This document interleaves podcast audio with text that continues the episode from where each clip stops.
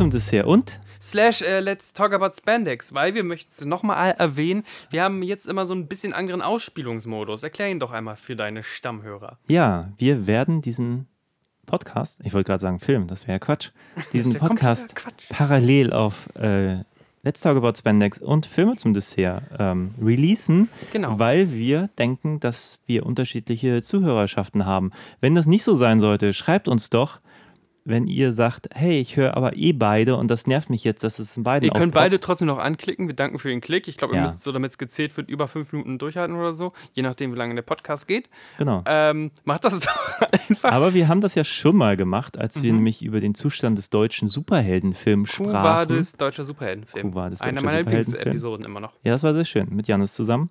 Und wir haben beide enorm hohe Klickzahlen, was sich eigentlich nicht erklären kann, wenn wir die gleiche Zuschauerschaft hätten. Zuhörerschaft im Bestfall. Außer ihr guckt jetzt, ihr start jetzt auf Das Spotify passiert mir rauf. dauernd, dass ich immer von Zuschauern rede, obwohl man das ja hier nur hört. Aber egal. Und wo, wo konsumiert ihr denn unseren Podcast äh, doppelt? Geht ihr einkaufen? Putzt ihr das Haus? Was macht ihr? Ich habe von einem gehört, der, der fährt gerne mit mir Auto. Das freut mich natürlich sehr. Ähm, obwohl ich finde, dass ich dafür ein bisschen zu unruhig bin und Tennis ja auch ein bisschen zu laut. Also ich könnte mit mir nicht äh, ruhig nebenher Auto fahren. Wie hörst du im Podcast? Ich? Ja. Ah, ich brauche ein bisschen Konzentration dafür. Also eigentlich, ähm, Hörst du wirklich so aktiv hin? ja, ja.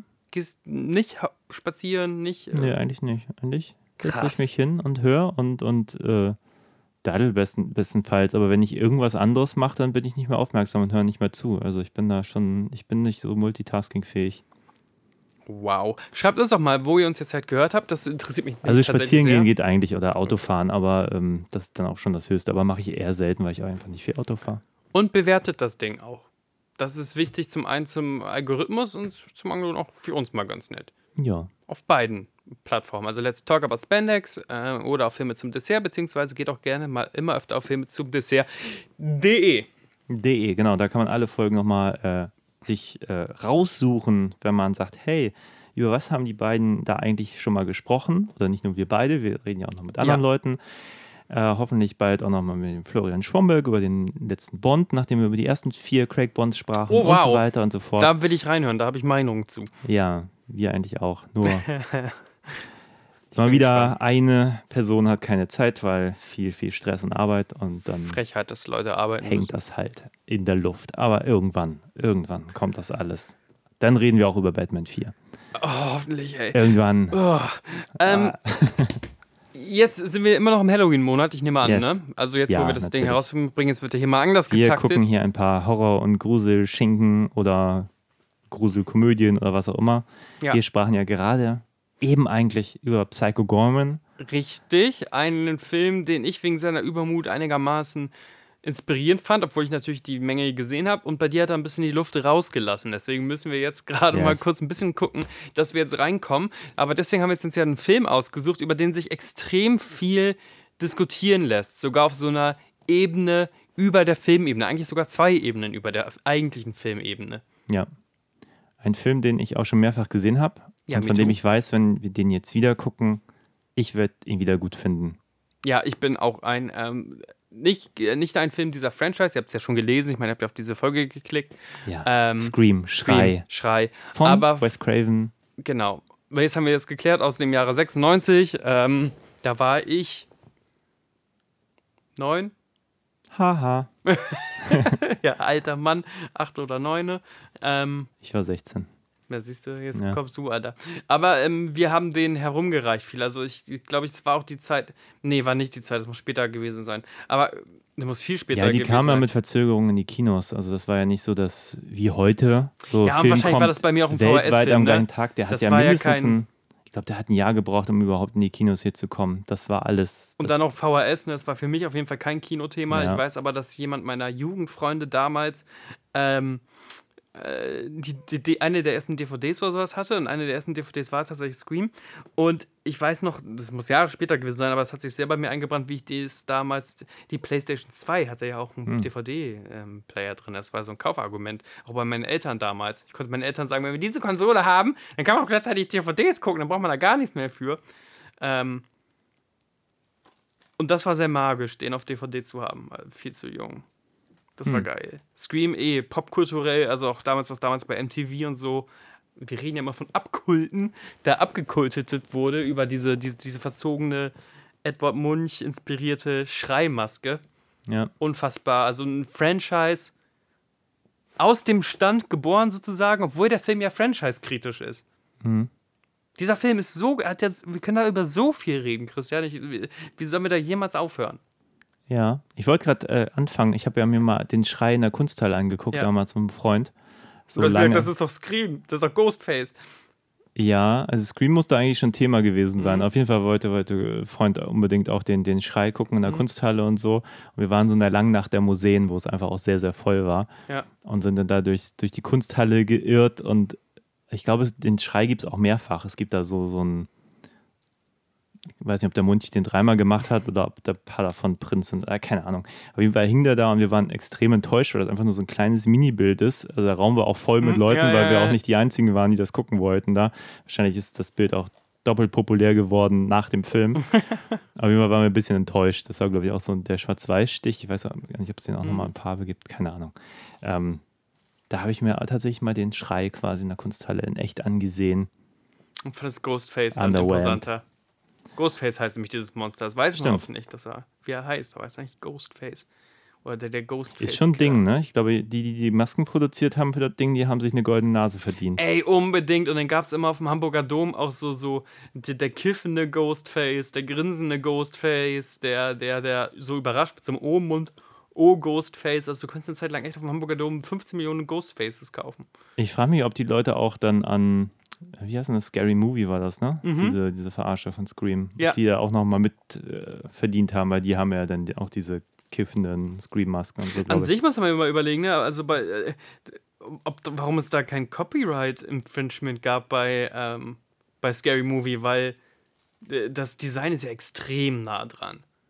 Hm. Extrem. Also gerade in dem Moment, also manchmal verzieht er natürlich auch die Fresse und fängt an zu grinsen oder zu schreien oder so. Und dann verzieht sich auch der Mund von, von dem Scary Movie Ghostface. Aber wenn er im normalen Killer-Modus ist, dann sieht der Ghostface der zum Verwechseln ähnlich Ich diesen weiß nicht, wie das bei diesen, diesen, wie nennt man denn das?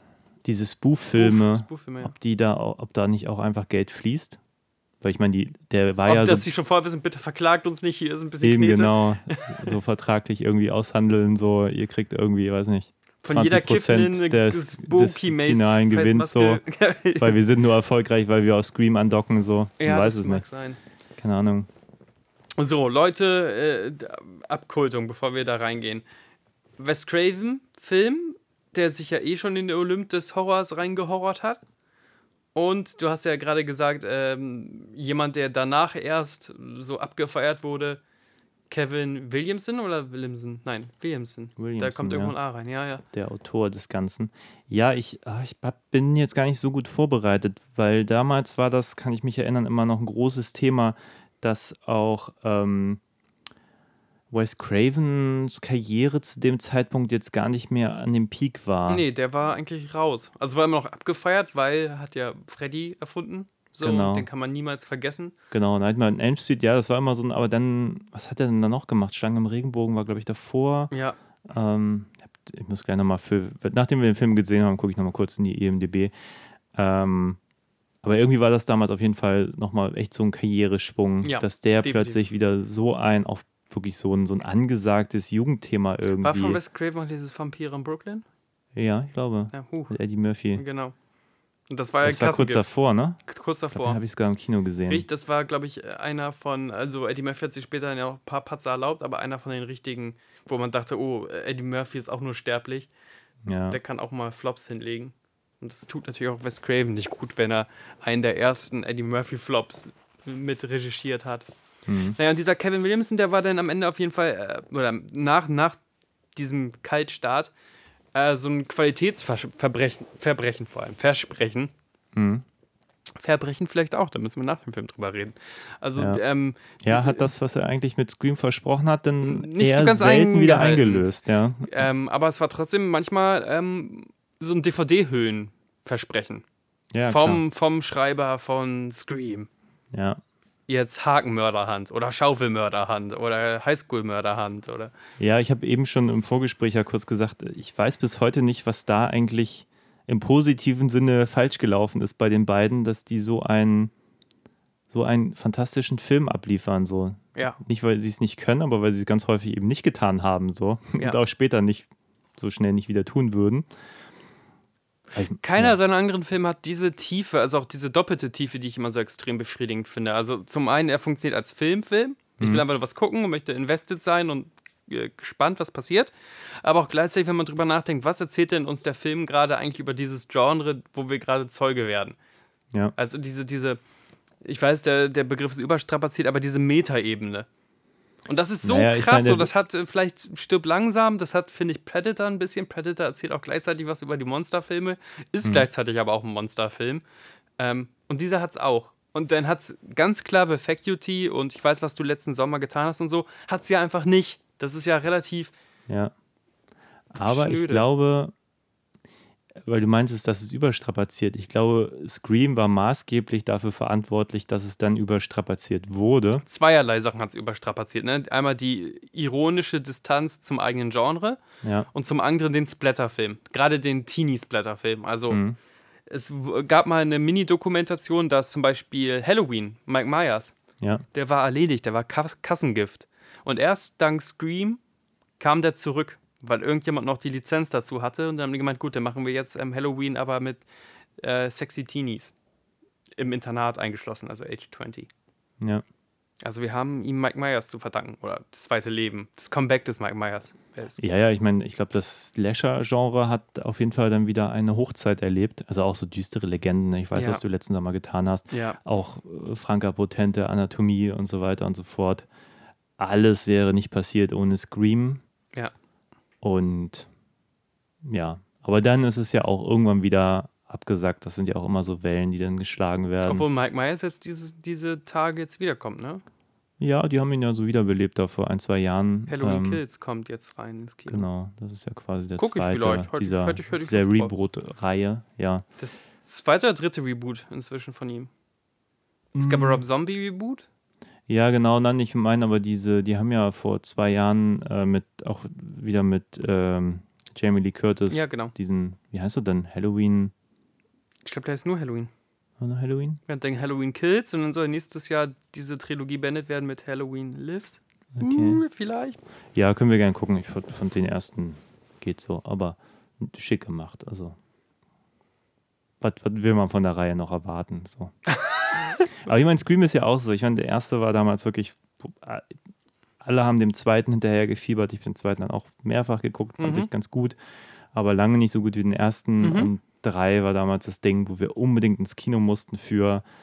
Und herber hätte die Enttäuschung eigentlich nicht ausfallen können. Den dritten hat ja Kevin jetzt auch nicht geschrieben. Jetzt beim fünften, da kommen wir wieder zum DVD-Text. Ähm, beim fünften steht wieder drin, von wegen Kevin Williamson ist wieder an Bord. Jetzt Ja. kommst du, Alter. Das ist Ja, jetzt ein. Verkaufsargument, ein Unique Selling Point. Der Fortsetzung bin ich mir gerade nicht sicher, wer da was gemacht hat. ich glaube, beim dritten hat er nicht mitgeschrieben. Ich bin mal auf Den vierten habe ich dann Jahre später mal geguckt. Ja, war, war überraschend okay, aber eben auch nicht mehr. Und jetzt auf den fünften habe ich mal so gar keine Lust. Ich fand auch der Trailer wirkte auch so ein bisschen eher selbstreferenziell auf die Reihe, aber irgendwie nicht das, was für mich irgendwie Scream so ausgemacht hat. Das ist schwierig, ne? wenn du irgendwann quasi Kanon des eigenen Genres bist, was du so ein bisschen. Die, die machen sich ja nicht drüber lustig, aber die wollen es aufräumen, gefühlt, oder möchten Ja. drüber diskutieren, was denn die Konventionen in diesem Genre sind. Dieser Film ist eine wahnsinnige Starmaschine. Also ähm, New Campbell, Courtney Cox, David Arquette, äh, Jamie Kennedy, Matthew Lillard, Skeet Ulrich und Oh, wie heißt sie? Die hat auch bei Charm verzauberte Hexen mitgespielt und so. Ähm, die auch, ehemalige Freundin von, Die auch. von, von äh, ja, mir ist es gerade echt, mir ist es im Aufziehen entf entfallen. Das ist richtig ärgerlich. Aber auf jeden Fall, ich kann diesen ganzen Cast noch runterreihen und die haben auch alle zumindest eine ne gehobene Karriere noch hingelegt. Du meinst die Rose mit McGovern, Rose, ne? Rose McGovern, Ja. genau. Ja, ja, und Drew Barrymore, glaube ich, hat auch das noch einen extrem Karriere-Push gegeben. Hat da, glaube ich, schon mitproduziert sogar und hat sogar mit der, also jetzt schon Spoiler am Vor Vortag, hat nur gemeint von mir, ich mache da nur mit als Stunt-Casting, Mhm. wenn ich dann auch relativ bald wieder draußen bin aus dem Film. Okay, ja, das hat sie ja ganz gut hinbekommen. Ja, weil dann haben echt Leute drüber geredet. Das ist der Psycho-Moment. Ja. Von wegen, ah krass, Drew Barrymore als hübsche blonde Frau wäre das normalerweise das Type-Girl, um sowas zu überleben. Hm. Spoiler. Nee. Ja, also ich glaube, wenn wir gleich über den Film reden, dann muss klar sein, über den werden wir hart spoilern, Ja. weil man einfach davon ausgeht, dass man Scream auch schon mal gesehen haben Wir könnte. müssen auch gar nicht mehr Spoiler sagen bei Scream. Genau. Also wir gucken den auch jetzt, also macht das wie wir, Ja. macht Gönnt kurz euch. Pause, guckt den Film, hört dann weiter. Er lohnt sich, das kann ich jetzt schon sagen. Mehr noch als Psycho Gorman. Und mehr noch als die Fortsetzung, also Scream 1, unbedingt gucken. Ich weiß auch gerade gar nicht, welche Fassung wir gucken. Das ist jetzt die britische Blu-ray. Ob das die unrated ist, aber ich glaube, die unterscheidet sich auch wirklich nur in zwei ganz kurzen Szenen und ich weiß Mhm. gar nicht, ob ich den Unterschied erkennen würde. Irgendwelche Morde sind auf jeden Fall in der unrated noch ein Ticken länger, länger als in der Ja. R-rated Kinoversion. Ich glaube sogar gleich eine Sache ganz am Anfang. Okay. Ja, schauen wir mal. Jo. Vielleicht sagst du ja geschnittene Scheiße. Ich habe keine Ahnung. Ja, los, rein damit. Ich bin jetzt ja, ja, gespannt. wir starten jetzt einfach. Äh, bis gleich.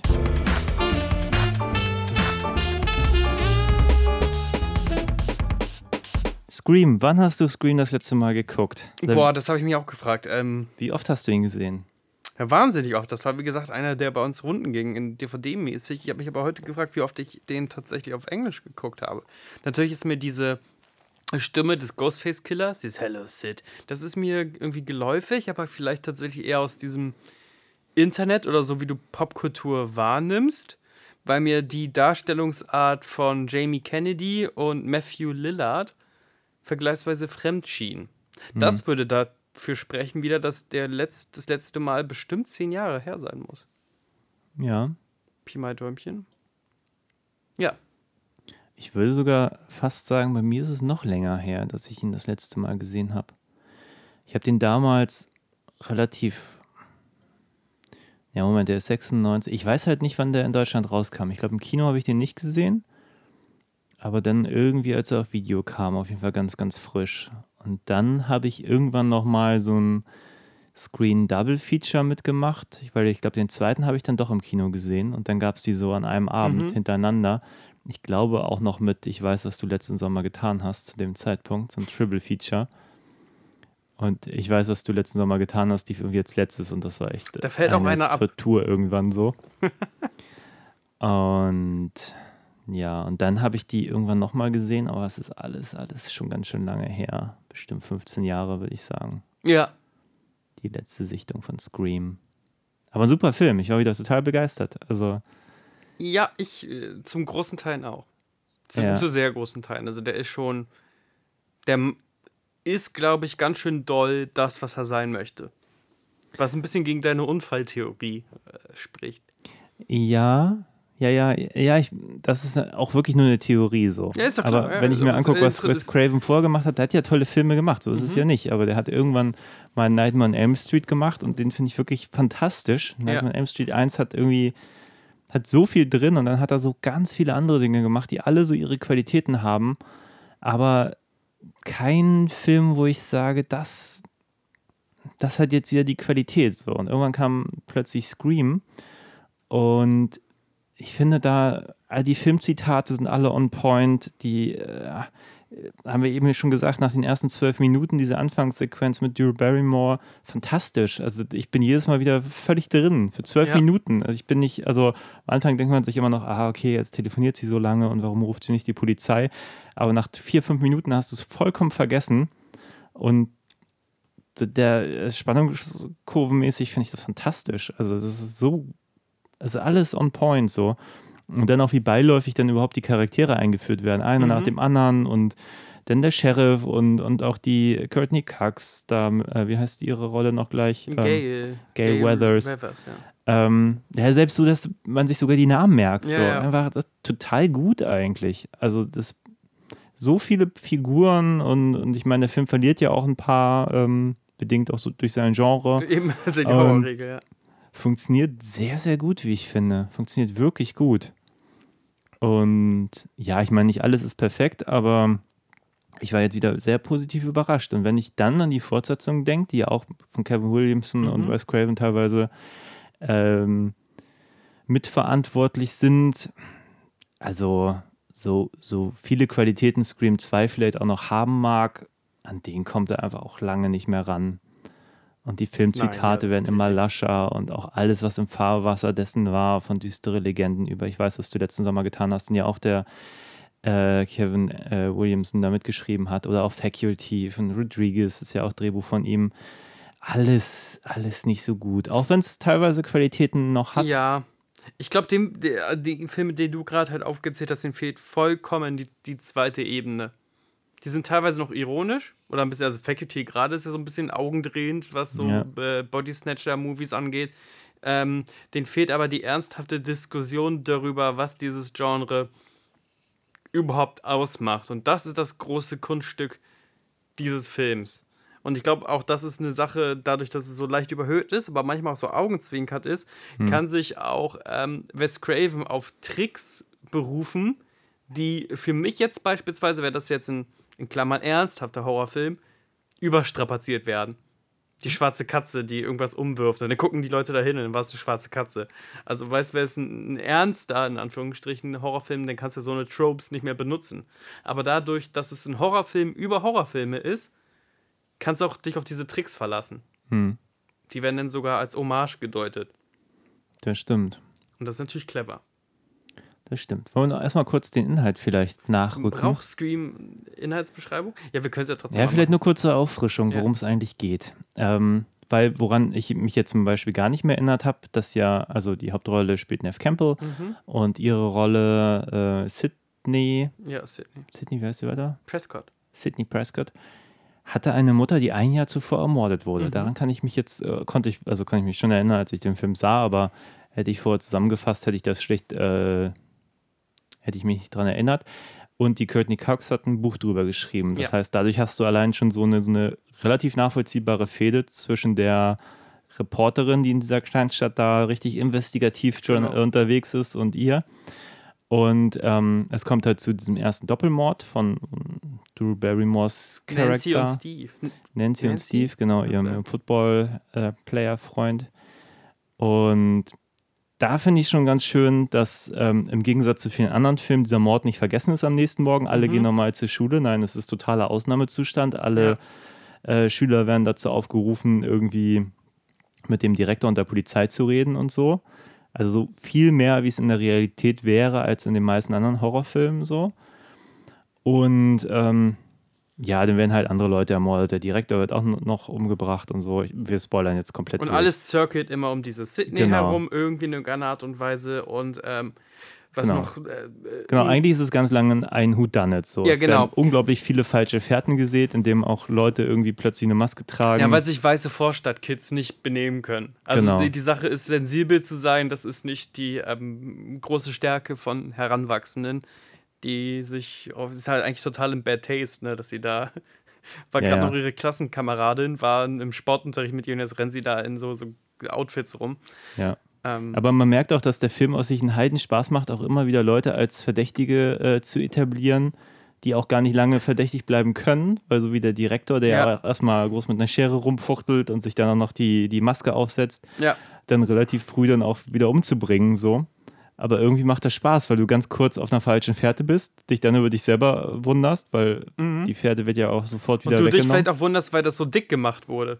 Also ist ja klar, dass der nicht der Mörder sein kann, wenn er mit so einer Schere rumfuchtelt und sagt, ich hasse Teenager. Genau. Und ja. mit dem Wissen, wer jetzt die finalen Mörder sind, ähm, guckt man den Film auch nochmal anders. Mhm. Wie du schon am Anfang meintest, macht das überhaupt alles logisch Sinn und so. Ich finde, es ist irgendwo erstaunlich logisch, aber man muss natürlich immer diese diesen völlig beknackten Masterplan der beiden. Das ist das Ding. Haben. Ich glaube, ich möchte das nicht mehr in Filmen sehen. Da habe ich letztens mit einem Kumpel drüber geredet. Ich möchte diesen Mastermind-Plan von Schurken, dass da irgendwas schief gehen muss, sonst geht der Plan nicht mehr auf. Ja. Das, das geht nicht mehr. So, das ist jetzt langsam auch, also das haben wir jetzt 20 Jahre gemacht, dann war es immer derbe originell. So von wegen, ich wollte mich fangen lassen, das war die, will ich aber auch langsam nicht mehr. Ja. Ja, und ich meine, logikmäßig gibt es da natürlich schon diesen Kern, ähm, dass die Polizei offenbar von dem gleichen ausgeht, wovon der Zuschauer ausgeht. Ja. Also, wir spoilern jetzt einfach mal. Einfach ja. so die Tatsache, dass es nur einen Killer gibt. So. Genau. Ähm, aber wenn man mal ganz kurz drüber nachdenkt, würde die Polizei natürlich niemals sagen, das kann nur einen Killer geben. Es spricht überhaupt nichts dafür, dass das nicht Ja, auch ja. mehrere sein Ne, könnten ne, oder ja. der Anruf irgendwie vom Band kommt oder Unbedingt. irgendwas so oder jemand dafür beauftragt wurde. Das macht irgendwie gar keinen Sinn, dass man wieder Zuschauer irgendwie in diese Richtung recherchiert. Es kann eigentlich nur einer sein. So. Auch Mitte der 90er kann es nicht so sein, so okay, jetzt haben wir einmal vor, vorsorglich eingesperrt, wir werden jetzt mal kurz die Ermittlungen ruhen lassen, weil wir haben ja irgendwie einen gefunden. So. Ja, ja. Ja, und auch so Dinge wie, ähm, ich meine, eigentlich wird sogar vorher ausformuliert, dass irgendjemand meint, so der, der Horrorfreak, der eigentlich viel mehr weiß als die allen anderen, einfach weil er Prom Night irgendwie gesehen hat und meint, jeder ist verdächtig und so großartige Monolog Ja. von ihm. Ähm, der ja auch sagt, ja, Sidneys Vater ist tot und so und ähm, Danach wird dann von der Polizei in so einem anderen Gespräch suggeriert, dadurch, dass diese Anrufe über sein Telefon kommen, dass er ja vielleicht der Mörder ist. wo man auch denkt, hey, wait a minute, haben wir nicht gerade auch schon gehört, er ist vielleicht auch einfach tot und Ja. dann kann ja auch jeder sein Telefon genutzt haben und so. Ja, sei es drum. Aber es ist schon ähm, trotzdem in seiner Konstruiertheit erstaunlich glaubhaft, finde ich. Na, zumindest, also und das muss man ja auch mal sagen, von mir, man kann ja auch jeden, gerade Horrorfilm, kann man jeden Horrorfilm zerdenken und zerslashen. So vom, also du darfst ja bei Horrorfilmen an sich immer fragen, warum benimmt sich Person X so. Ähm, und jetzt müssen wir es mal so bewerten, von wegen, werden wir auf eine Ride mitgenommen und war es beim ersten Mal so, dass du als Zuschauer ähm, als Zuschauer da sitzt und denkst, krass, das hat mich jetzt zumindest unterhalten. In der Twist. Gar nicht logisch, gar nicht sonst was, sondern einfach so. Na, ich, also ich kann mich erinnern, dabei. bei meiner ersten Sichtung hat das Ding solche Kapriolen geschlagen, da war ich natürlich die ganze Zeit auch wirklich am Rätseln, wer kann es Mhm. gewesen sein. Ich meine, jetzt haben wir ihn natürlich komplett anders geguckt mit dem Wissen, wer sind die Killer.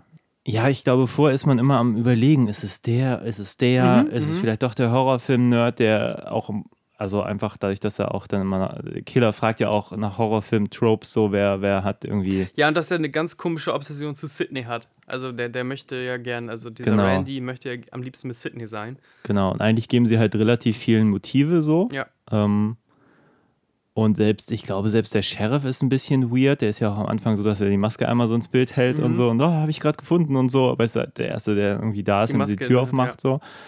Ähm, und wie gesagt, der Direktor setzt irgendwann mal die Maske auf und so. Und äh, also gefühlt, wenn ich mich so recht zurück entsinne, ist das ziemlich häufig gewesen. dass der, Was der, was der, was der, äh, Mhm. der hat auch ein Motiv.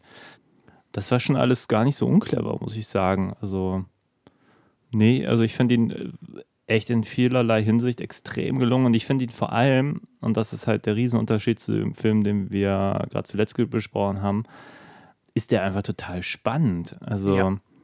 Allein die ersten zwölf Minuten, die vergehen irgendwie wie fünf. Dann auch, klar, du dann immer so ein paar Szenen, wo du denkst, ja, okay, da muss ich jetzt nicht zuhören, aber die sind genau an der richtigen Stelle. Nach diesen zwölf Minuten hast du erstmal so einen, da wird dann hier der, ist das die, das geht Ulrich? Ja, es geht Ulrich. Ja, wird Billy quasi Loomis. eingeführt Ja. als, als ihr äh, Sydneys Freund und ja, die machen so ein bisschen rum und eigentlich habe ich jetzt auch gemerkt, okay, ich höre nur halb zu, aber das ist genau richtig an der Stelle. Du brauchst diesem Dialog nicht zuhören. Du siehst, das ist ihr Freund, die machen so ein bisschen rum, äh, ihr geht das zu weit, sie schickt ihn wieder Das nach sind Hause. aber alles natürlich Archetypen, ne? Natürlich, Also- der Film arbeitet total viel mit Klischees und gleichzeitig finde ich, ähm, und das ist halt auch so eine Qualität, er setzt sie halt auch richtig ein. So, die, die Reporterin ist halt nicht nur scheiße und der äh, Sheriff ist eben nicht nur trottelig, also im zweiten Teil noch weniger als im ersten und Mhm. so. Und ähm, ich finde das alles ganz gut gelungen. Und finde da auch ein paar Momente auch echt gut. Also wenn dieser Horrorfilm dann, äh, Horrorfilm-Fan da in der Videothek äh, so diese, diesen Prom-Night-Vergleich zieht, Ja, ja. fantastisch. Also Da ging es wieder dir ja sehr nicht so. Dieser, dieser Jamie Kennedy hat sich ja damit so ein bisschen auch äh, ab, abgekultet, unser Lieblingswort inzwischen hier. Ja. Also wirklich so ein bisschen rein katapultiert in, in die Generation MTV, durfte dann auch ein paar Sachen moderieren und sich so äh, halb als Comedian und halb als Schauspieler versuchen. Und der hat ja total wenig Screentime eigentlich. Der, Ja. hat, der hat diese eine sehr gute Szene und dann ist er noch so ein bisschen im Haus am, am Rumlungern. genau. Ähm, aber das hat gereicht, um den total alle von diesen ähm, Schauspielern, Schauspielerinnen haben ähm, die Rampe ganz gut genommen. Aber das ist ja krass, dass, dass äh, dieses Drehbuch denn und die Performance und die Regie es je, bei jedem geschafft hat, den eine, eine Star-Making-Szene zu geben. So Ja. bei Matthew Lillard und, und ähm, Skeet Ulrich ist es wahrscheinlich die, die Endszene, wenn sie sich da gegenseitig abmessern und, und ähm, vollkommen unleashed spielen dürfen. Und dabei äh, gibt Matthew Lillard noch so eine großartige, erbärmliche Figur ab, als hm, eine ja. Person, die vorher immer sehr überselbstbewusst war. Mhm. Also kennt man wahrscheinlich äh, das beliebte Kid, dessen sich sehr be bewusst ist, dass er sehr beliebt ist. Ähm, fantastisch. Also ich weiß gar nicht mehr, wo ich damit hin wollte. Eigentlich wahrscheinlich, wie gut Randy trotz seiner drei Minuten Screentime eingesetzt ist. Ja. Ähm, da muss man sagen, und du hast ja selber gesagt, der Cast ist ja auch sogar relativ groß und das ist nicht Kanonenfutter-Cast. Ich weiß bei Halloween 1 nicht, wie die ganzen Personen heißen, außer halt äh, Jamie Lee Curtis-Figur so. Ne? Ja. Ähm, und das ist krass. Ja. Es gibt Horrorfilme, da sind, ist der Restcast, außer vielleicht die hübsche Frau und noch irgendein Typ, nicht mehr als Kanonenfutter. Ja. Ja, es ist. Ich, ich habe das Gefühl, ich kann ihn eigentlich wirklich nur über den, den siebten Klee loben, so. Aber ähm, ja, ich finde das alles in seinem Aufbau extrem gut. Also du hast irgendwie diese Kleinstadt, du hast einen Haufen Figuren, alle kriegen so ihre, ihre, ihre kurze Einführung, haben dann auch irgendwie für einen Plot irgendeine Bewandtnis so. Mhm. Also wenn, selbst wenn sie nur Kanonenfutter sind ja. und so aber zumindest helfen sie dabei, dass du als Zuschauer auch mal miträtseln kannst. Also ich glaube auch diese Mischung aus Slasher-Filmen, das mit so einem Whodunit-Krimi irgendwie mhm. zu vermengen, mhm. wo von Anfang an eigentlich auch irgendwie bisschen forciert wird, dass du miträtseln sollst. Wer ja. steckt hinter der Maske, wo auch gesagt wird, okay, die Maske kannst du in jeder Straßenecke kaufen ja, und so. Und selbst in der Schule hast du plötzlich so Jugendliche, die sich die aufziehen und so. Also es wird halt auch immer dann nochmal untermauert, ohne so in your face zu sein und so. Und ich finde das so in vielerlei Hinsicht halt echt echt gut durchdacht und das funktioniert für mich extrem gut. Der Film hat ja auch durchaus eine medienkritische Aussage oder ist das oder ist die Aussage sogar eine Ecke weiter gedacht, äh, um zu sagen, es ist zu billig, alles immer nur auf den Medienkonsum zu schieben. Also einer der beiden Mörder schiebt ja sein sein Mörderspree ganz klar darauf, äh, wie die Medien heutzutage wirken und, und, und, zu viele Filme geguckt und hast nicht gesehen. Und jetzt überlege ich gerade, ob, ob das schon der Kommentar ist oder ob der Kommentar quasi noch eine Ecke weitergeht, um zu sagen, es ist zu billig, es auf Horrorfilme abzuschieben. Mm, also ich glaube, damals war das eine Riesendiskussion um den Film. Andererseits fand ich jetzt, also wenn man jetzt Medien konkret betrachtet, mhm. hat ja Gail Weathers so die Rolle, die ja auch sagt, hier der Typ, den wir letztes Jahr als äh, den Mörder von Sydneys Mutter irgendwie jetzt in den Todestrakt gebracht haben, ist wahrscheinlich unschuldig, mhm. weil wir haben das mit so, so einem Serienmörder zu tun, ja, der ja. jetzt halt wieder sein Unwesen treibt und so. Und am Ende soll sie ja wahrscheinlich recht behalten. Es ja. ist jetzt ja ja, man weiß es immer nicht. Die Jungs kokettieren natürlich auch viel, so, aber wahrscheinlich sind sie auch der, die Mörder von Sydneys Mutter. Wahrscheinlich schon, ja. Das heißt, sehr wahrscheinlich sitzt ein Unschuldiger auf dem elektrischen Stuhl so oder kurz davor. Und ähm, ja. Ich, ich, ich also was greift Wes Craven und, und, was, was greifen die im Endeffekt an? Das will ich ja eigentlich nur drüber diskutieren. Greifen sie da, greifen sie wirklich den Medienkonsum an und wie, gewalttätig und abgestumpft wir alle sind, dass ja auch alle die Regeln des Todesspiels kennen? Oder greifen sie an, dass das nicht die Sache sein kann, warum man heutzutage einfach diese böse, junge, äh, verrohte Generation? Ähm, ich habe nicht den Eindruck, dass der Film das ernsthaft angreift. Das würde auch von den Machern wenig Sinn machen, weil ja Wes Craven ja auch jetzt nicht gerade mit seinen anspruchsvollen Dramen bekannt wurde, sondern eigentlich auch mit, mit klassischem Horrorkino ja, so. Und auch ja teilweise mit derbem Zeug, ne? Also mit, mit Hügel der blutigen Augen, da Hills of Ice. Und im Prinzip ist ja auch sein Nightmare on Elm Street damals extrem abgemildert worden. Ursprünglich wollte er ja wirklich einen, ähm, nicht nur einen Kindermörder zeigen, sondern eben auch einen, einen Pädophilen sozusagen. Mhm. Ähm, da haben die Produzenten damals auch schon gesagt, oh, das mildern wir mal ein bisschen ab. Das reicht schon, wenn er sie umbringt und nicht noch vorher irgendwie missbraucht. So. Also ähm, wäre für mich nicht nachvollziehbar, wenn, wenn ausgerechnet er einen Film darüber macht, wie schädlich Medien sind und ich lese es da auch nicht raus. So. Also ist die eine Ecke weitergedacht, von wegen, ähm, es ist zu beliebig zu sagen, Scary Movies made us this way. Na, ich glaube, man merkt dem Film auch ein bisschen an, dass er sich auch, dass der hat sichtlich Spaß, auch Horror-Klischees zu bedienen und die auch ein bisschen zu verhandeln und so. Und das sehe ich mhm. halt auch als große ja, Stärke. Und ähm, ja, auch gleichzeitig sich ein bisschen natürlich drüber lustig zu machen, dass halt Leute das da auch so viel reininterpretieren ja, ja. und das so fressen und, und ja, aber ich weiß nicht, ob da so viel mehr Agenda hintersteckt. Ich glaube, dass damals war es eine Riesendiskussion um den Film. Ab, ab überhaupt hatte ja Scream extrem viel Berichterstattung. Ja. Ähm, der war ja hier auch ab 18. Ich weiß, der hatte auch damals, der hat ja auch äh, diese Unrated-Fassung, gibt es ja auch, wo zwei Szenen gekürzt werden mussten. Ja. Also, das war schon alles ein Riesending und ich jetzt, wo ich auch das Ende gesehen habe, habe ich auch gedacht, boah, ich hatte das gar nicht mehr so gewalttätig in Erinnerung. So. Das Ende ist echt eine Tour de Force. So. Also ja. der Film ist ja an sich ein Ausstellungsfilm. Das macht den ja auch so interessant. Das macht den auch so wahrscheinlich so re rewatchable. Mhm. Also, wenn sogar die Abgänge von manchen Figuren einfach Zitate sind aus Horrorfilmen, ähm, aus anderen Horrorfilmen und ähm, Figuren sich auch manchmal selber bewusst dessen sind, dass sie gerade Zitate verwenden und sogar der Clou, dass man die blonde Hauptdarstellerin innerhalb von der ersten, also der ersten Hälfte schon irgendwie umbringt, muss man nämlich auch mal bedenken, die wurde teilweise noch, als das große Fake-Out war, äh, hatte die Hauptbilling, mhm. Drew Barrymore. Drew Barrymores äh, Name stand groß auf dem Poster. Ja, ich glaube, sie war aber auch der namhafteste im Cast. Zu oder? der Zeit ja, natürlich. Aber trotzdem, dass man dann auch bewusst so mit der Flunkerei Das kann man sich immer nicht vorstellen, weil danach sind ja alle so populär mhm. geworden. Mhm. Also dann haben wir alle quasi auch ihre eigenen Filme und sonst ja, was bekommen. und Serien, hast du nicht gesehen, ja.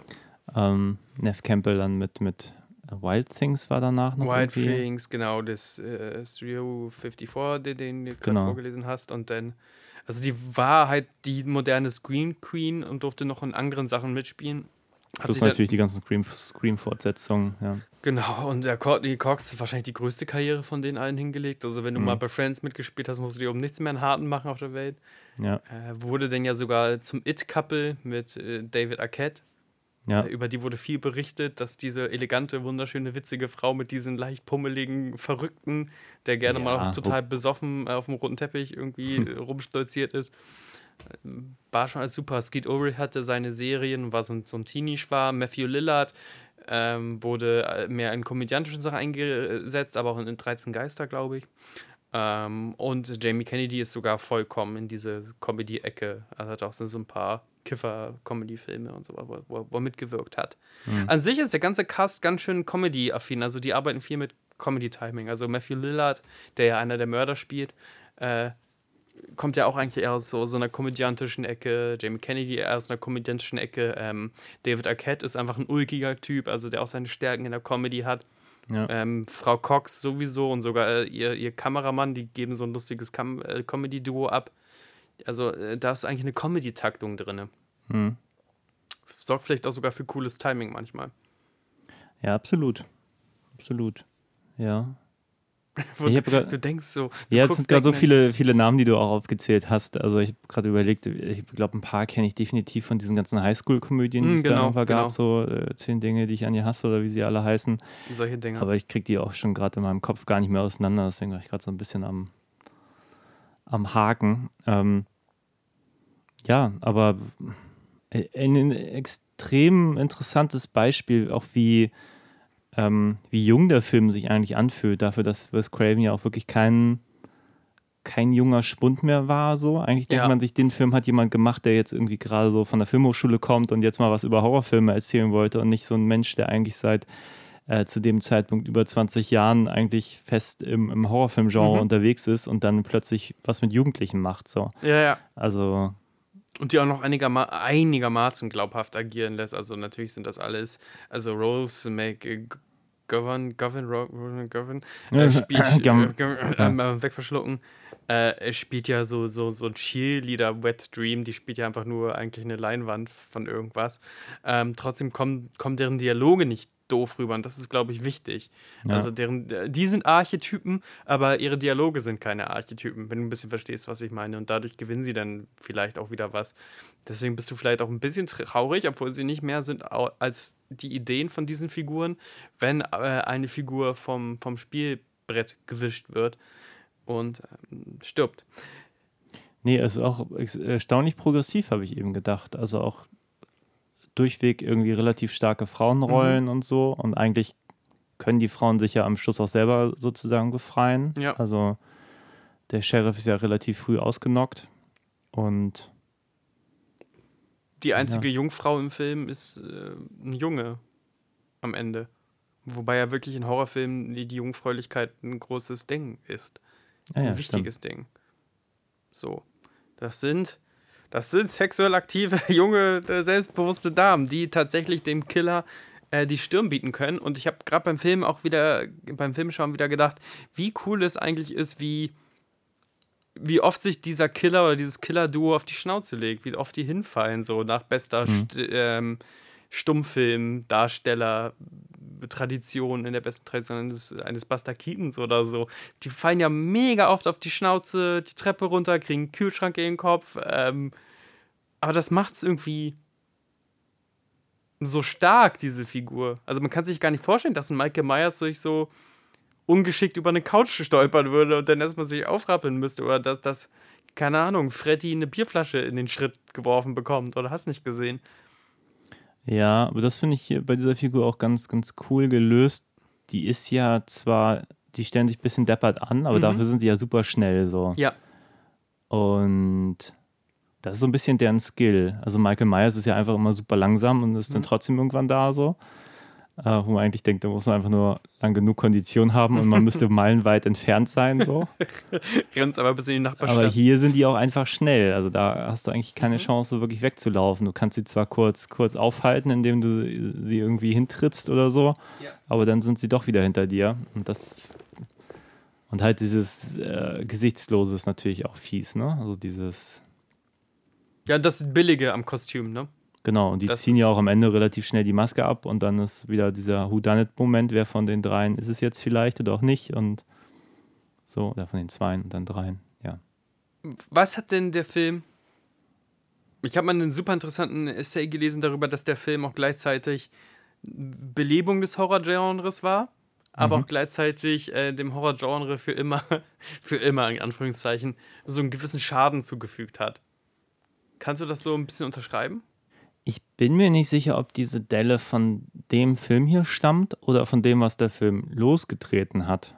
Weil ich finde den Film super kompetent. Mhm. Also jetzt auch wieder gesehen und gefühlt ist der nicht wirklich schlecht gealtert. Also nee, so gar nicht. Der macht immer noch Spaß, der ist total spannend. Der variiert viele Themen. Ich kenne viele Vorwürfe, die sagen, okay, die Filmbeispiele, die er wählt, sind doch ganz schöner Konsens so. Mhm. Also es geht halt dann nur um Halloween und Freitag der 13. Du bist halt kein Experte, wenn du Freitag der 13. Mal Genau, es ist jetzt nicht so ein Ding, was Tarantino macht, der halt sich wirklich völlige Nischenfilme ja. rausnimmt, um den Fokus auch darauf zu lenken, auf irgendwie, äh, wie heißt denn dieser schwedische, They Called Her One Eye mhm. oder so ein Kram, also wo, wo, die normale Welt noch nie was von gehört hat. Ja, so. ja, ja, ja, klar. Ähm, sondern die nehmen ganz klar eigentlich die populärsten Dinger wie Halloween, Freitag der 13. Ich weiß gar nicht, was wird noch genannt. Prom Night ist noch. Ja, oder, aber also das sind diese Kleinigkeiten, auch wenn die eine Frau da sagt, hey, äh, in allen drei Filmen spielt Jamie Lee Curtis mit. So, es ist irgendwie schon ein bisschen lustig und auch gut beobachtet. So. Und ähm, gleichzeitig denke ich, was halt dem Horrorgenre dann massiv Schaden zugefügt hat, war denn das, was dann passiert ist. Also die Scream-Fortsetzung, der ganze Kevin Williamson-Quatsch plus alles, was noch drumherum kam. Diese naja, ganzen, äh, genau, diese. Ich die, weiß noch immer, was du letzten Sommer getan hast. Der Self-Aware-Horror, ne?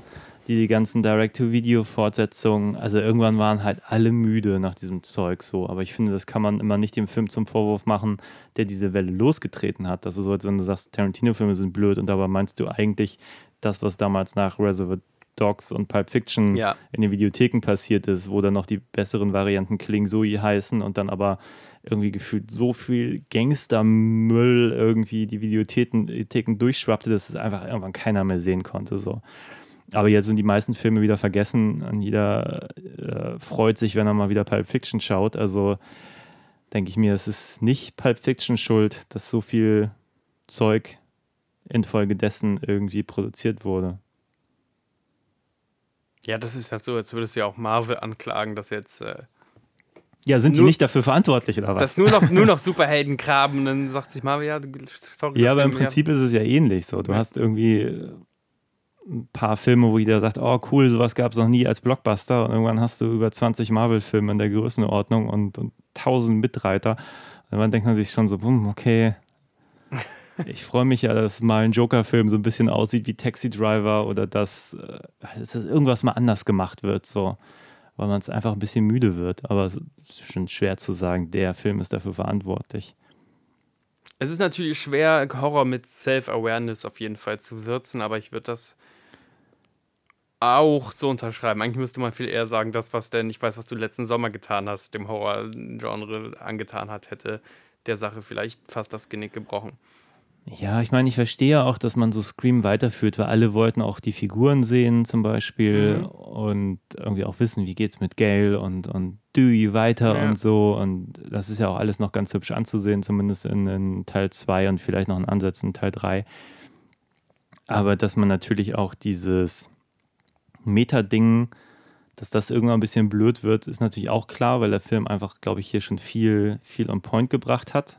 Ja, Und das muss man dann ja auch immer erweitern. Und jetzt, wenn ich mir den Trailer von Teil 5 angucke, ich glaube, 5 ist jetzt der neue, wo sie auch den alten Cast nochmal wieder rausgekramt haben, ah, da habe ich schon den Eindruck, die zitieren sich halt nur selber und das langweilt mich dann Das wird schon. nämlich die interessante Sache. Das ist ja auch das, was, glaube ich, dem, dem Scream-Franchise dann irgendwann das Genick gebrochen hat. Ich glaube, spätestens ab Teil 3. Ich habe Teil 2 noch einigermaßen okay in Erinnerung. Ähm, dass sich das Scream nur noch um Scream gedreht hat. Also es geht dann ja auch um die Scream-Verfilmung, um Stab Ja. in diesem Filmuniversum und was das bedeuten würde und so weiter. Und in der Fortsetzung konnten sie noch Fortsetzungen verhandeln. Hm. Da gibt es auch den großartigen äh, Monolog wieder von Randy, der meint, in der Fortsetzung muss, muss alles hochgedreht werden. Mehr Ja. Tote, mehr äh, so eine Fortsetzung ist verdammt dazu, mehr Zirkus zu machen sozusagen Mhm. und greift damit auch Scream 2 an. Und, und dann ist es eigentlich auserzählt, weil du kannst ja nicht in der Fort, also du kannst ja nicht im dritten Teil sagen, und im dritten Teil von Sachen passieren so und so was. Und im fünften Teil ja noch weniger. Im fünften Teil kannst du nicht erzählen, wie viele Horrorfilme hattest du fünf Teilen geschafft. Dann musst du Freddy, Leprechaun und äh, Mike Myers nehmen. Ähm, Ja, ich denke mir manchmal, vielleicht wäre so eine Reihe, wenn sie sich wirklich dessen verschrieben hätte, auch gut daran zu tun, mal irgendwie einen Teil losgelöst vom Rest zu machen. So als dann Verweis auf was weiß ich, was in Halloween 3 passierte oder ja. wo du einfach sagst, da haben die halt versucht, eine völlig losgelöste Reihe irgendwie zu etablieren, hat nicht funktioniert, um dann in Teil 4 wieder Michael Myers irgendwie einzuführen. Ähm, hätte man natürlich in so einer Reihe auch machen können. Ich weiß nicht, ob es denn zu viel Meter ist, ob da nicht jeder aussteigt, wenn du plötzlich dann noch deine Charaktere Season of the Witch äh, verhandeln in Scream 3. geht. Ja, warum nicht? Hätte der Reihe bestimmt nicht geschadet, sage ich mal. Ich will nur sagen, dass ich deine Beobachtung da sehr spitz finde. Ich finde zu sagen, von wegen, dass es in 5 natürlich derbe gefährlich wird, dass 5 nur noch solche Sachen macht. Von wegen erinnert ihr euch an die äh, Filmreihe vor 15 Jahren. Und Ja. es passiert schon wieder. Ja, und ich glaube halt aber auch ein Wes Craven ist ja mit Age 20 da auch schon drüber gestolpert. Der hat ja eigentlich auch versucht, wieder mit dem alten Cast nochmal irgendwie Metaebene. Und ich kann mich erinnern, Age 20 damals, als ich ihn zuletzt gesehen habe, dass ich auch dachte, boah, der bleibt auch hinter den Möglichkeiten sowas von zurück. Total. Das ist ja wirklich nur Teenager in Internat einsperren und. Ähm, Ja, und aber auch das. Spiel mit den, den Figuren so. Ja, aber Ähm, das ist ja das Ding, von wegen, das ist ja nicht. Das hat den Antlitz eines, eines Post-Scream-Films, ja. ist es aber irgendwie nicht. Und ähm, Age 20, obwohl ich tatsächlich großer Mike, Michael, nicht Mike, Mike ist der ist Austin Powers, Yes. Michael Myers äh, Fan bin. Was heißt Fan? Fan ist zu groß, aber ich mag eigentlich, ich, das ist vielleicht meine Lieblingshorrorfigur. Hm. Fand ich den auch super generisch Ja. und egal. Der, der wagt ja auch nichts. Welcher jetzt? Der Age 20. Age 20, ja, okay. Der war ich war, jetzt gedanklich bei auch den neuen Teilen, die es jetzt auch schon wieder gibt. Also, Ach so, die finde ich okay-ish. ja. Problem war ja auch, und das, äh, das muss man ja auch mal sagen, dass dann irgendwie die Opferkultur der Horrorfilme kurzzeitig sehr, sagen wir mal, wie es ist, sehr weiß, sehr highschoolig, maximal collegeig wurde. Also es gab dann in jedem Horrorfilm nach Scream, so zumindest fünf Jahre danach, immer so ein Cast.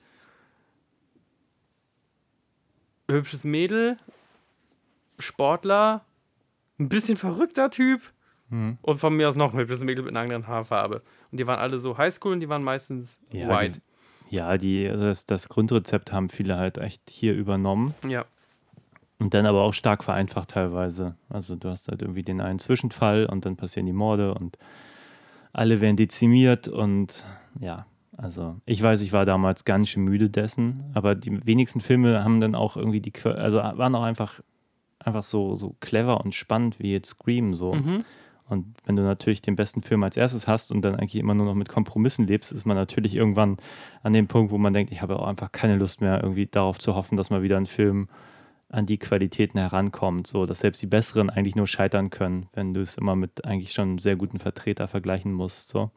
Jetzt hätte ich noch eine Frage, ne? Vor Scream gab es noch gar nicht so dieses Who Done It in, im Slasher so doll drin, oder? Ich kann mich in mein Bloody Valentine erinnern, da gab es einen Twist, wer am Ende der Bloody Valentine ist, aber ansonsten gab es doch bei den großen Ikonen, war immer klar, wer der Typ mit dem großen Hackwerkzeug ist, oder?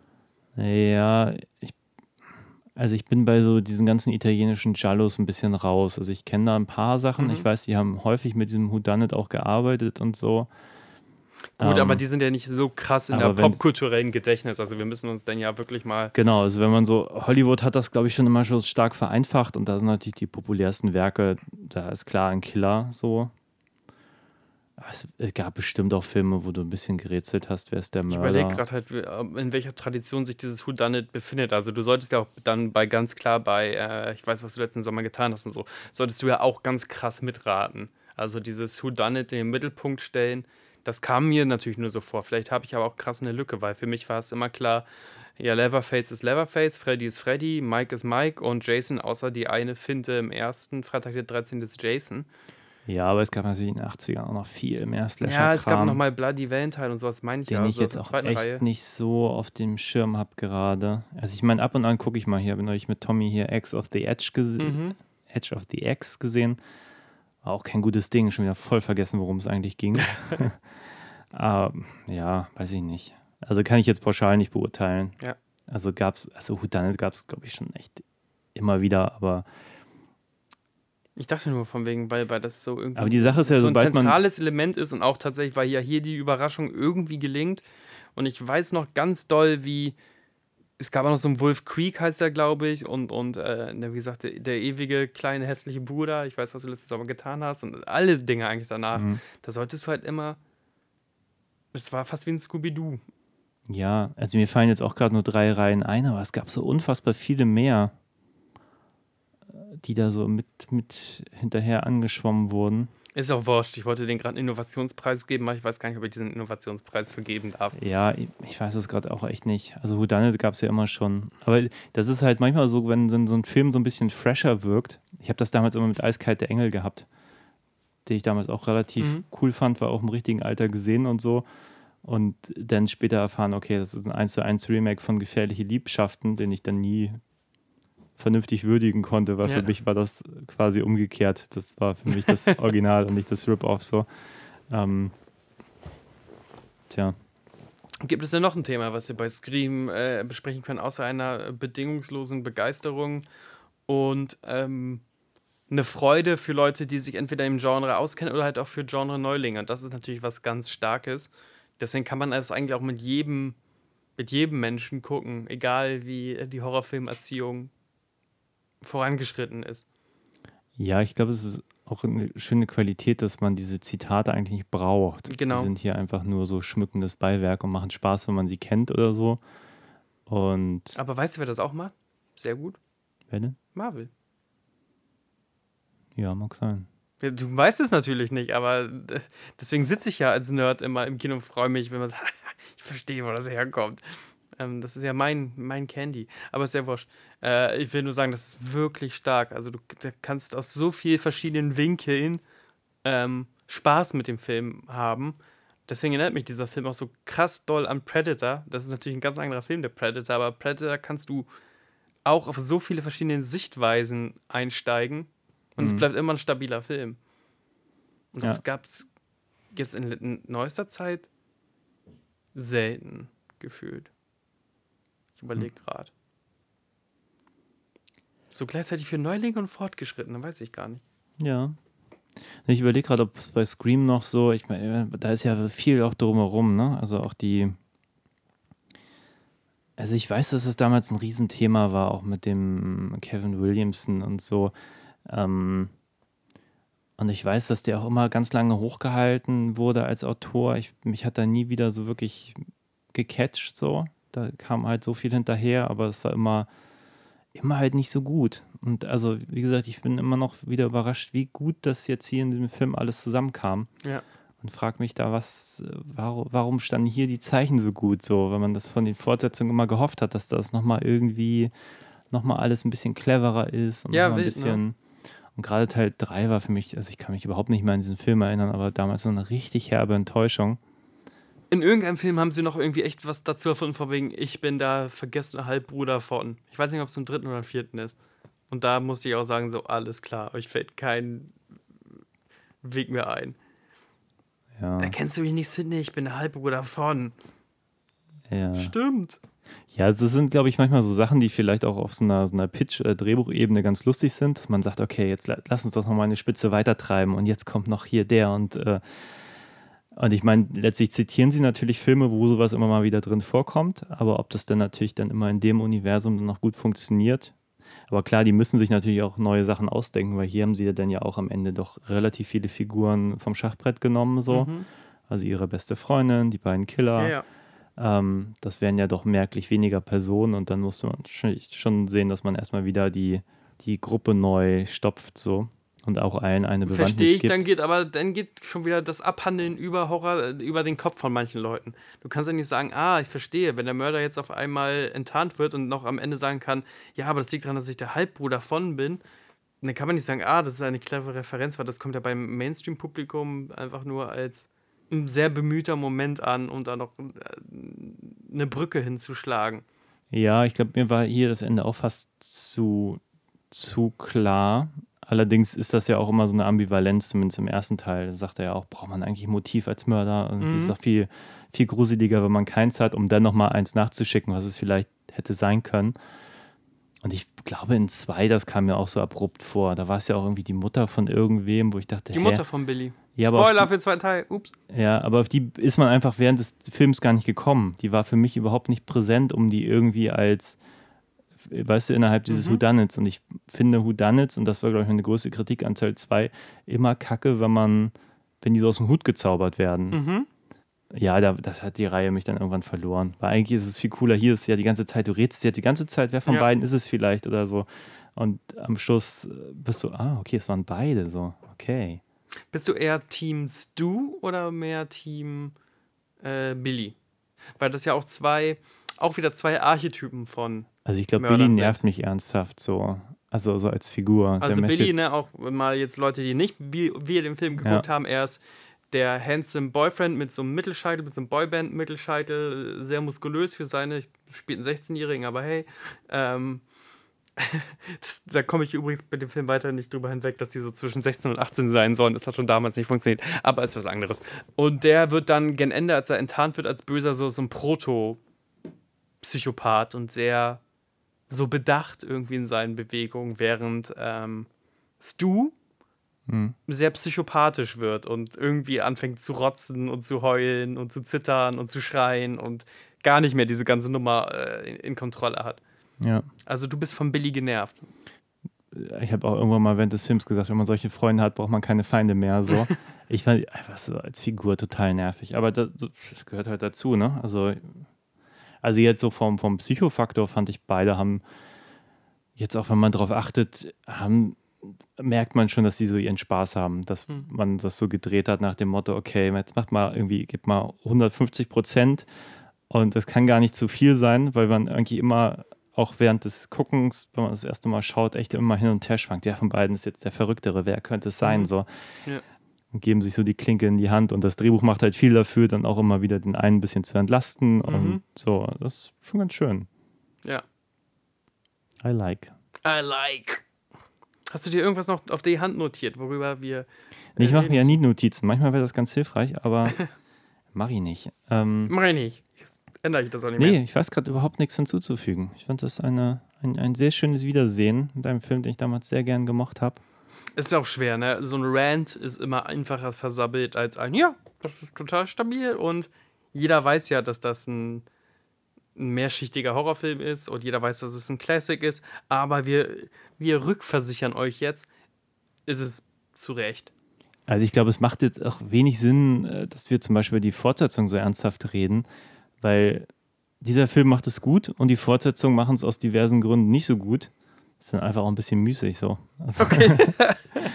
und ich meine, klar, das Ding hier hat auch ein paar kleine Schwächen, aber ich kann über die alle super hinwegsehen. Nein, ja, das das, wäre auch, äh, äh, fände ich Fuckpfarrei, das wäre Ja, ich wirklich meine, hier, wenn, wenn die Freundin da stirbt und dann denkt sich so, okay, was, was für ein Motor hat dann bitte diese äh, Garage so? Ja, oder was für ein Schwein, dass keiner mehr ein Bier aus, aus der Garage holen wollte. So. Ja, ja, genau, die Ähm. holen das dann immer woanders her. So. Ja. Obwohl einmal sagt hier, ich glaube, du, ich hole mir mal ein Ein Bier, Bier. aber der ist natürlich, weiß man ja am Schluss, ja, äh, man gar nicht. also, ja, dass der natürlich ein bisschen drüber hinwegsehen wird, wenn dann Da, irgendwie an Freundin der Wand hängt, ja. baumelt. Ja.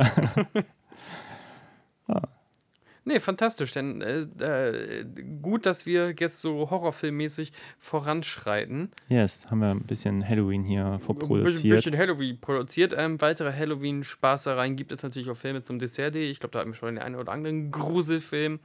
Gruselschinken. Und ich würde auch gerne, dass es nicht der letzte ist, den wir hier so um Halloween herum präsentieren. Ich hoffe, Meinst dass wir zeitlich noch- nochmal ein bisschen noch was was hinbekommen. Ja, in und rum. Es ist noch was anderes geplant, auch äh, mit jemand anderem neben dir. Was? Sowas gibt Ähm, ja, aber es, ich, ich, ich, ich sage nichts mehr, was wir planen, weil vieles davon wird Vieles, dann ne? Wir nichts. sind auch, wir kündigen auch vieles immer ja, sei Dank aber weißt du, ich Minuten an. manchmal so Donnerstag dann Anfragen auf Freitag für einen Job, das ist dann immer cool, so. Mhm. Freue ich mich ja auch drüber, aber das macht natürlich manchmal die Planbarkeit so ein bisschen schwierig, weil man natürlich sagt, ah, okay, wir wollten ja einen Podcast aufnehmen, aber dann eben nicht. Dann verdienen wir mal wieder ein bisschen Geld und arbeiten. pfui. Ja. Richtig, und dann, ja, dann bleibt das hier halt liegen, so ist das halt. Ich wie ich. Gut, ähm, gut gruseln. Ich gucke äh, Ja. morgen, glaube ich, ähm, Venom 2. Oh. Uh, oh, Mal gucken, ob ich das verpodcast Stimmt, oder ob mir das zu spät ist. Ja, Woody Harrison als Carnage. Oh. Mal gucken, ob vielleicht wird da eine lustige Stimmt, letzte ich hab Talk Trailer gesehen, das sah ganz nett Folge aus. raus. Ich finde den ja nicht schlecht, den ersten. Also der ist blöd und dumm, aber ich habe ein Ich Herz. mochte den, ich hatte meinen Spaß. Genau, ich habe auch mein Herz für blöde Filme. So, wenn ihr auch Herz für blöde Filme habt, dann lasst uns doch ein Follow da und gehabt euch wohl und gruselt euch. Ja, habt einen schönen Tag. Auf Wiedersehen.